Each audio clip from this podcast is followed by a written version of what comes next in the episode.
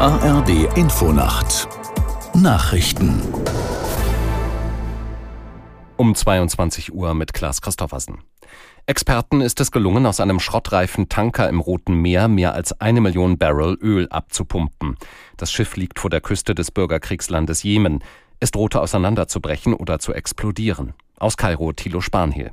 Damit ist vorerst die Gefahr gebannt, dass rund 200 Millionen Liter Rohöl ins Rote Meer laufen und eine riesige Umweltkatastrophe auslösen. Schon seit Beginn des Kriegs im Jemen rottete das Schiff FSO Safa ohne jegliche Instandhaltungsmaßnahmen vor der jemenitischen Küste vor sich hin. UN-Generalsekretär Antonio Guterres bezeichnete den Tanker zuletzt als Zitat die größte tickende Zeitbombe der Welt. Vor gut zweieinhalb Wochen hatten die Vereinten Nationen dann einen Supertanker zu dem maroden Schiff geschickt und damit begonnen, die rund 200 Millionen Liter Rohöl abzupumpen. Der ukrainische Präsident Zelensky hat sämtliche Chefs der Wehrersatzämter entlassen. Als Grund nannte er in einer Videoansprache Korruptionsverdacht. In der Ukraine sind zahlreiche Fälle bekannt geworden, in denen wehrpflichtige Männer Bestechungsgeld zahlten, um nicht zum Militär eingezogen zu werden. Deshalb gibt es bereits mehr als 100 Strafverfahren.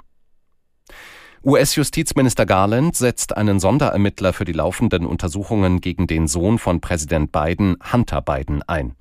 Wie Garland mitteilte, erhält Staatsanwalt Weiss aus dem Bundesstaat Delaware, der bereits die Ermittlungen gegen Hunter Biden leitet, den Status des Sonderermittlers. Dem Präsidentensohn werden Verstöße gegen das Steuer- und Waffenrecht zur Last gelegt. Die oppositionellen Republikaner werfen ihm auch vor, die wichtige Stellung seines Vaters für Geschäfte in der Ukraine und in China ausgenutzt zu haben.